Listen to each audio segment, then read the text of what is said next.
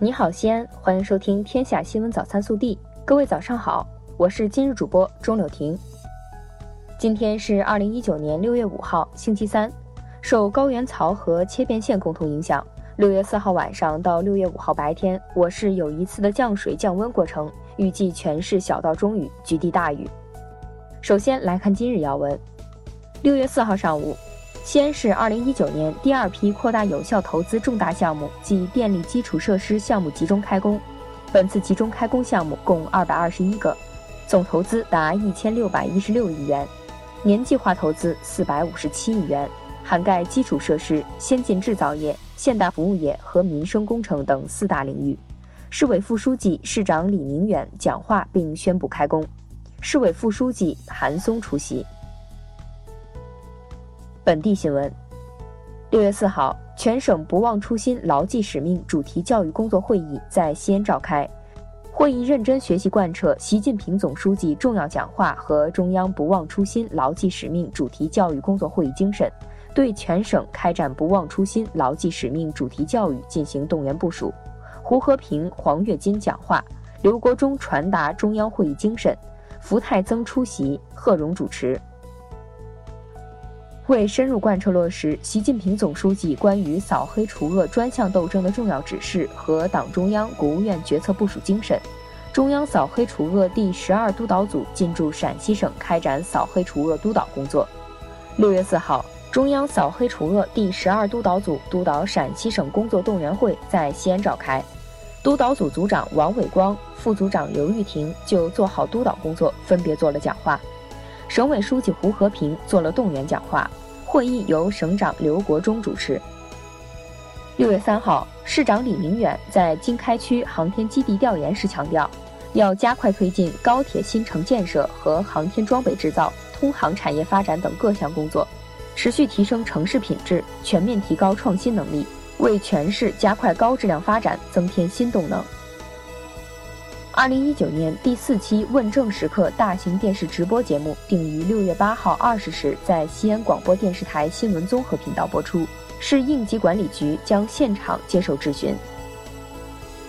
记者四号从市政府获悉，西安市城市供水应急预案正式印发，发生城市供水突发事件时，全力保障人民群众基本用水。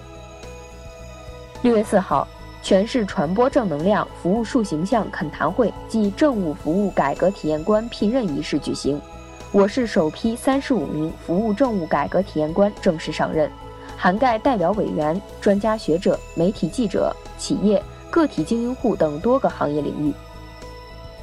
四号，记者从西安市退役军人事务局了解到，我市解决部分退役士兵社会保险问题工作已经启动。符合条件的，即日起可提出补缴申请。二零一九年全国普通高校招生统一考试将于六月七号、八号举行。西安市公交总公司将采取十项措施，增加途经高考考场线路运力，减少中午停运车辆，为考生提供良好的乘车环境，使其方便快捷到达考场。六月四号，西安市房产交易管理中心发布警示信息。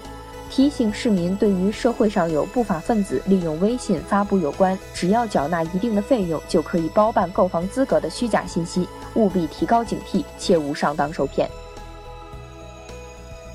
二零一八年五月二号，西安城东幸福南路华清学府城小区一名九岁男童离奇失踪，被找到后已不幸身亡。案件发生后引发多方关注。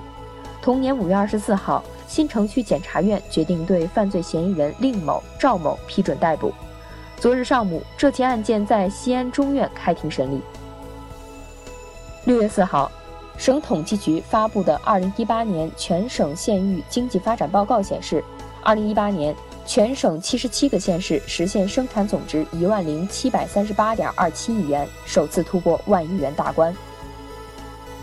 国内新闻。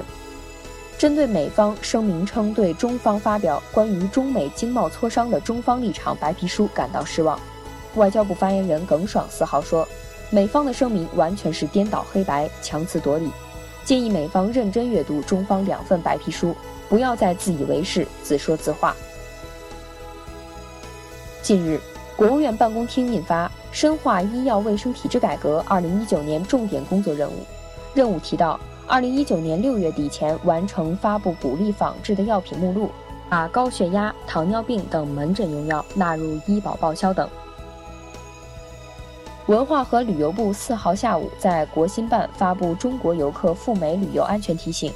近期，美国枪击、抢劫、盗窃案件频发。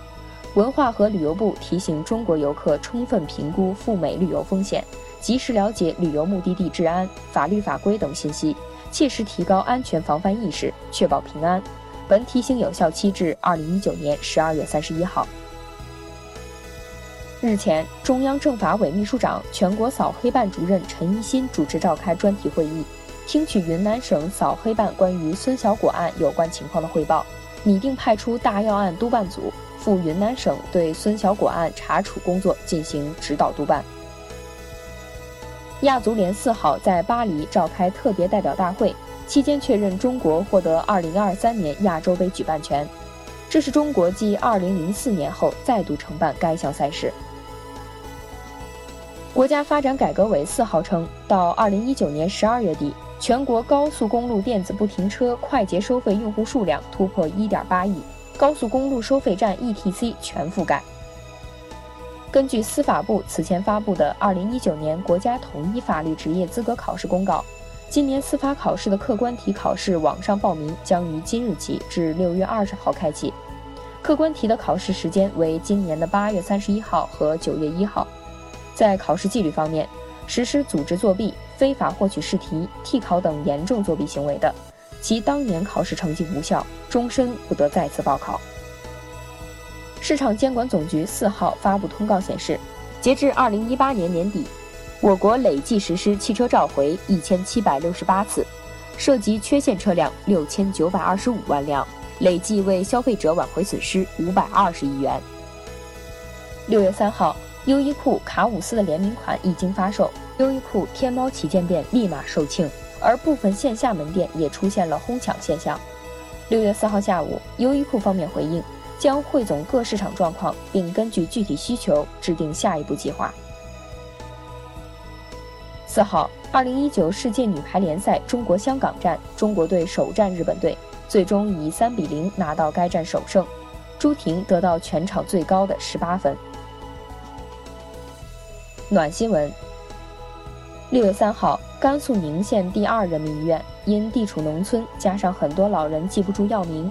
心内科主任杨平收集了三十多种药盒，让老人看病时一眼就能挑出自己的常用药。他还会在药盒上用大字写清服药次数和用量，方便老人服药。热调查：近日有网友发帖称，自己微信回复了老板一个“嗯”，结果被老板批评，和领导和客户都不要回复“嗯”。这是微信的基本礼仪，姑娘表示不能理解，准备走人。但不少网友觉得老板说的没毛病。你觉得哪个微信用语最不礼貌呢？更多精彩内容，请持续锁定我们的官方微信。我们明天不见不散。